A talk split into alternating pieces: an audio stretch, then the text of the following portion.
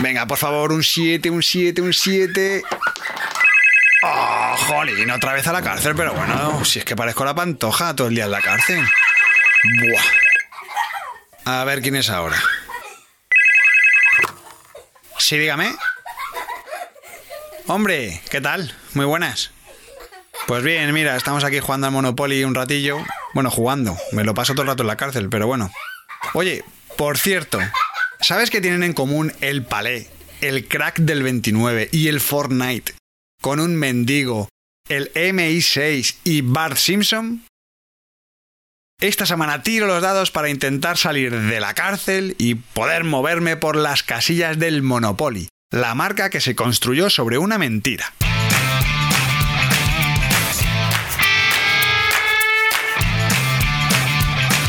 Brand Stoker con Rubén Galgo.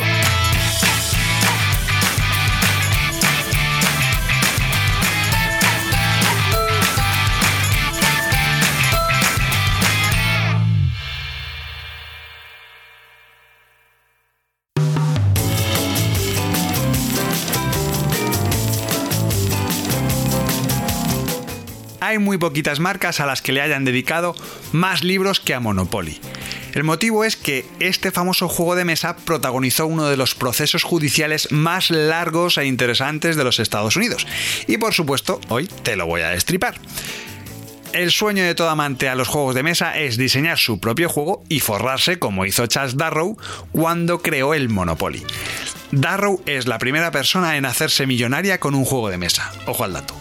Y la historia que le rodea es tan curiosa que incluso aparecía en la caja de las primeras ediciones. Verás.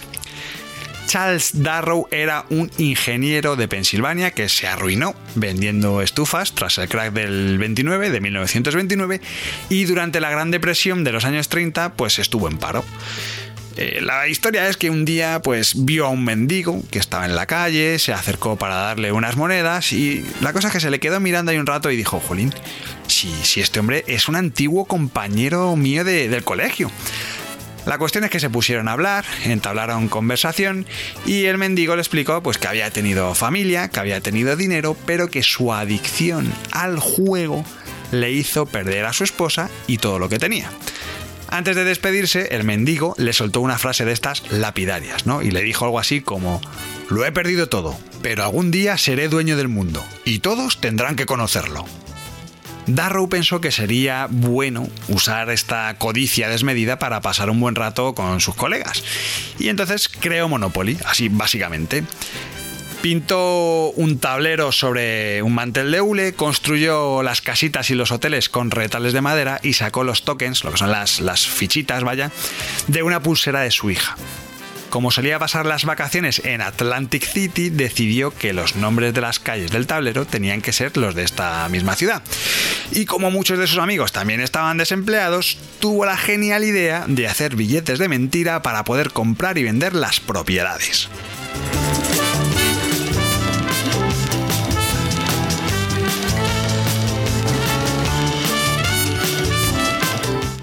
En 1934 se lo presentó a la compañía de juegos estadounidenses Parker, Parker Brothers, pero la verdad es que sus responsables lo rechazaron porque identificaron nada más y nada menos que 52 errores básicos de diseño. Claro, Además, esto no te lo dicen así.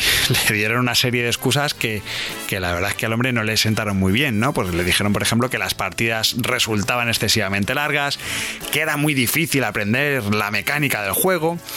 Así que dijo, bueno, pues mira, si a mis amigos les gusta y a mí también me gusta este juego, pues oye, pues voy a empezar a venderlo yo. Pero antes de venderlo, voy a patentarlo. Y así lo hizo. Lo patentó y lo empezó a comercializar él mismo por tan solo 4 dólares cada juego como te puedes imaginar, las ventas empezaron a crecer. Y esto implicaba que eh, el proceso de fabricación se tenía que optimizar. Para que te hagas una idea, inicialmente lo hacía él a mano. Lo hacía él con su esposa, que además estaba embarazada, y con su hijo. Se ponían ahí en la mesa camilla, ta, y se ponían a fabricar juegos. Pero claro, llegó un momento que empezaron a vender casi 6.000 copias. Entonces tuvo que externalizar la fabricación a una imprenta de Filadelfia y de alguna manera empezó a profesionalizar la producción. El tablero dejó de ser de hule, empezó a ser de cartón y además, muy importante, dejó de ser redondo porque este señor lo cortaba con su manita, hacía un recorte con las tijeras y era un, círculo al final, era un recorte redondo. Y al pasar la producción más profesional, pues lo hicieron con cartón y era más fácil hacerlo cuadrado. Durante la Navidad de ese mismo año, el juego se empezó a vender como churros. Esto es, es algo que, te lo olías, te lo venías oliendo, ¿no? Eh, el éxito llegó a oídos de la mujer de uno de los jefazos de Parker y esta presionó a su marido para que adquiriera de una vez los derechos del Monopoly. Cuando acabaron las fiestas, Parker Brothers le compró el juego a Darrow y le hicieron literalmente multimillonario. Y pero bueno, ¿por qué de repente ahora pasas el multimillonario? Bueno, pues porque Darrow cobró un porcentaje por cada Monopoly que se vendía, porque el juego estaba patentado a su nombre. Bien jugado, Darrow. Pese a la crisis que vivía el país, cada semana se vendían 20.000 unidades del juego de Monopoly, que es, como te puedes imaginar, el juego de mesa más exitoso y más vendido de la historia. La clave estaba en que la gente podía fantasear sobre un tablero con comprar y vender inmuebles que en la vida real no se podía permitir. Parker arrasó hasta nuestros días. Bueno, a día de hoy está bajo la marca Hasbro, pero bueno, que fue un éxito y sigue siendo un éxito. Prueba de ello es que el Monopoly se ha comercializado en 43 idiomas y se calcula que más de 500 millones de personas han jugado al menos una partida.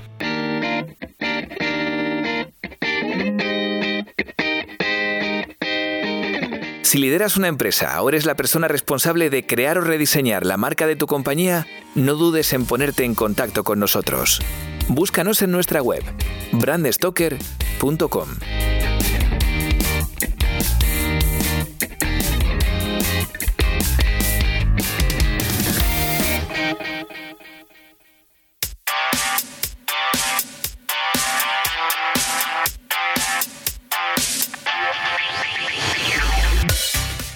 Como al principio no se comercializaba en todos los países, pues fueron apareciendo distintas versiones adaptadas a, las distintas zonas, ¿no? Por ejemplo, aquí en España, pues tuvo gran éxito el Palé, que no sé si te acuerdas, pero bueno, era una especie de versión castellanizada del Monopoly que tenía calles de Madrid.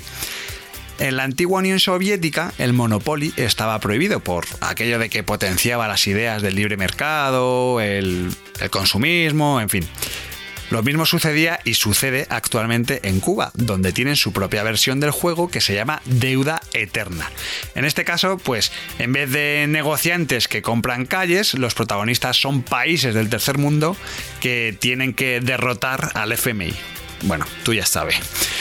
Preocupado por esta visión capitalista del Monopoly y la exaltación de la codicia y la acumulación de riquezas, en los años 70 el profesor universitario Ralph Anspach creó el Antimonopoly. Este juego tenía unas reglas inspiradas en una ideología económica creada un siglo antes por Henry George, que fue el, vamos, el precursor del georgismo.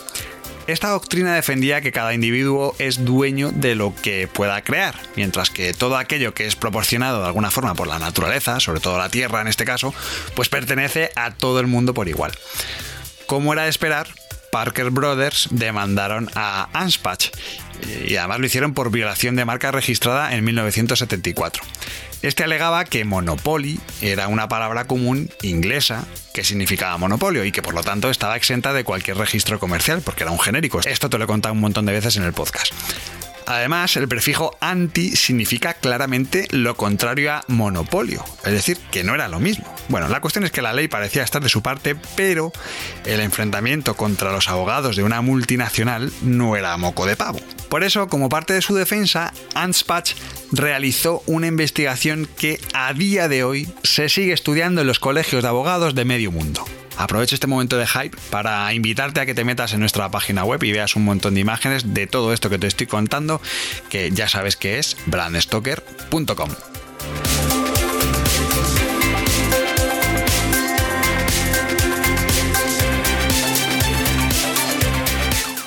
Anspach descubrió la patente de un juego muy parecido al Monopoly llamado Landlord's Game, algo así como el juego del terrateniente en inglés.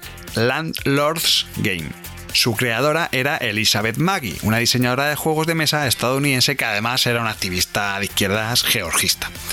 Litchi Maggie, como era conocida, quería acercar las ideas de Henry George a, la gente, al, mundo en general. Y de paso alertarles sobre las consecuencias de la especulación con el terreno. Por eso, en 1902 creó el Landlord's Game. Su juego tenía dos mecánicas. Una monopólica, para que los jugadores acapararan lo más posible, y otra antimonopólica, en la que se repartía la riqueza. El juego tuvo éxito sobre todo entre los georgistas. De hecho, Litchi llegó a crear una empresa para distribuir libremente, por supuesto, el juego. La empresa se llamaba Economic Gain Co., como no puede ser de otra forma. Lo cierto es que el Landlord's Game fue pasando de mano en mano y sufriendo modificaciones. Y aquí ya, ya te empiezas a leer un poco la tostada. Por cada nueva mano que pasaba, el juego mejoraba. De hecho, muchas de estas mejoras las realizaron los cuáqueros, la comunidad religiosa de los amigos, de la que ya te hablé en Brand Stoker cuando te conté la historia de zapatos Clarks. Y como ya te has percatado, de las dos mecánicas originales del juego, solo triunfó la del monopolio. Jugando al Monopoly te vas a divertir, pues montones de dinero hay para invertir. Casas y hoteles podrás comprar, multas y sorpresas te esperan ya. Con Monopoly alucinarás, ganes o pierdas te divertirás. De Parker. Anspach consiguió documentar que en 1924 un amigo le hizo llegar una copia de este juego del Landlord's Game a Charles Darrow, el padre del Monopoly. Por lo tanto, ya te lo hueles, toda esta historia del mendigo era una mentira. Nos había engañado a todos. Pero ahí no quedó la cosa. Consiguió demostrar que sorprendentemente en noviembre de 1936, ojo, Parker Brothers le compró la patente a Litzy Maggie por 500 dólares. Y dirás, ¿Por qué? Dios mío, ¿por qué? ¿Cómo puede ser esto? Bueno, porque la empresa estaría en bancarrota de no ser por las ventas de Monopoly y no podían dejar que la historia real saliera a la luz y lapidase su bollante negocio. Es que esto es alucinante, es flipante, es de, vamos, de película. Tras cinco años de litigio, las partes llegaron a un acuerdo que le permitió a Anspach continuar comercializando su antimonopoly. Además, en 1983, la Corte Suprema de los Estados Unidos le otorgó los derechos de la marca registrada antimonopolio y el sufijo monopolio. Fíjate hasta dónde llegó la historia. Luego escribió un libro contando la verdadera historia del monopolio, de Monopoly y su lucha legal por el juego. Curiosamente, tras este libro además surgieron un montón de libros de autores legalistas contando el origen de la marca Monopoly y sobre todo más pues todo el tema este de la jurisprudencia y todo este entramado legal que supuso este caso.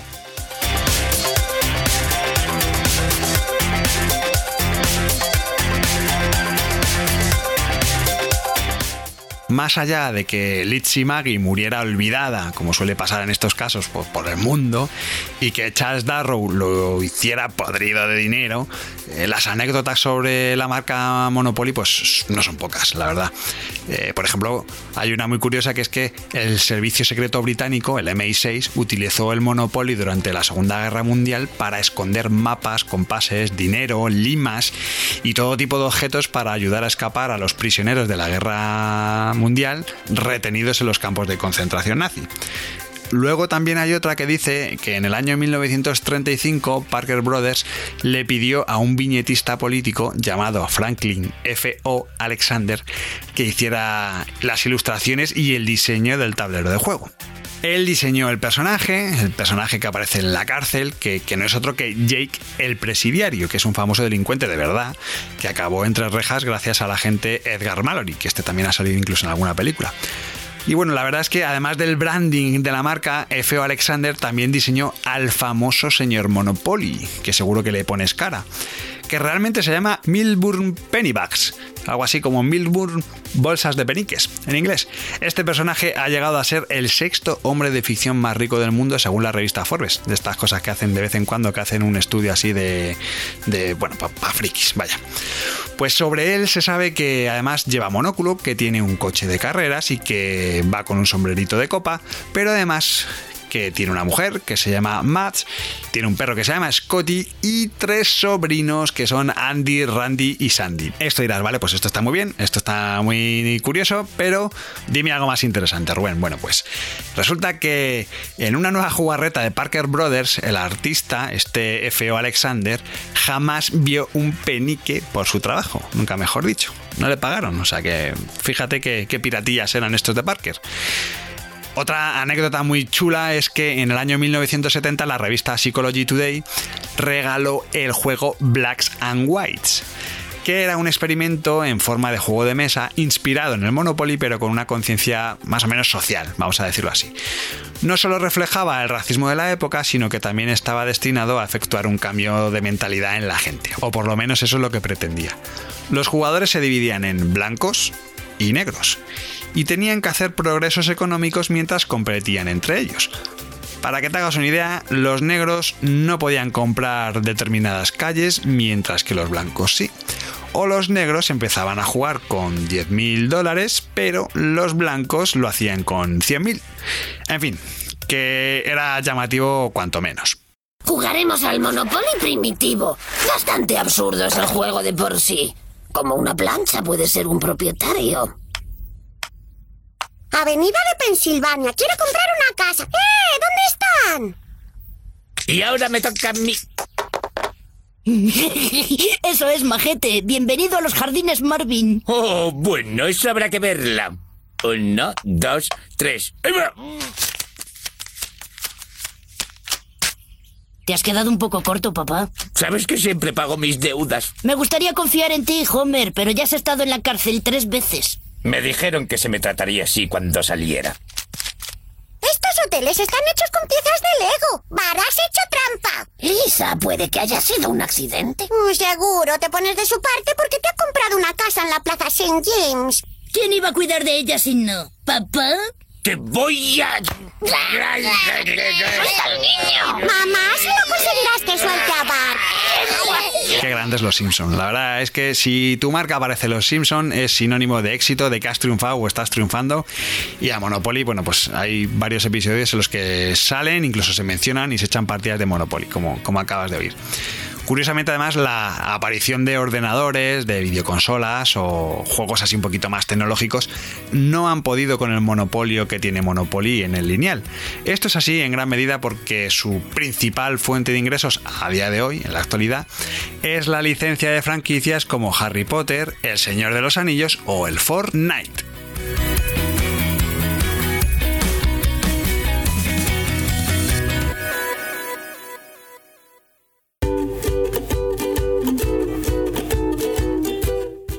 Si te ha gustado este episodio, te invito a que escuches la siguiente marca con historia en la que te hablaré de Rosiñol y el origen del esquí.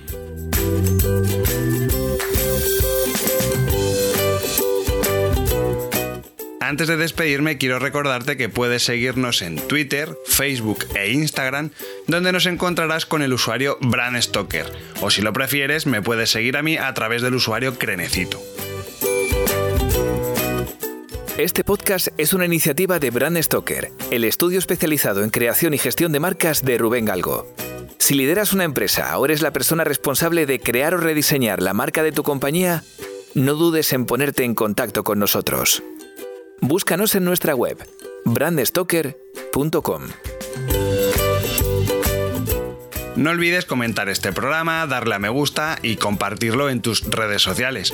Y si te has quedado con ganas de más, puedes escuchar más episodios de Brand Stoker en iVoox y sobre todo en brandstoker.com. Muchas gracias por estar ahí y recuerda, como dijo Paul Rand, el diseño es simple. Por eso es tan complicado. Hasta el próximo programa. Chao.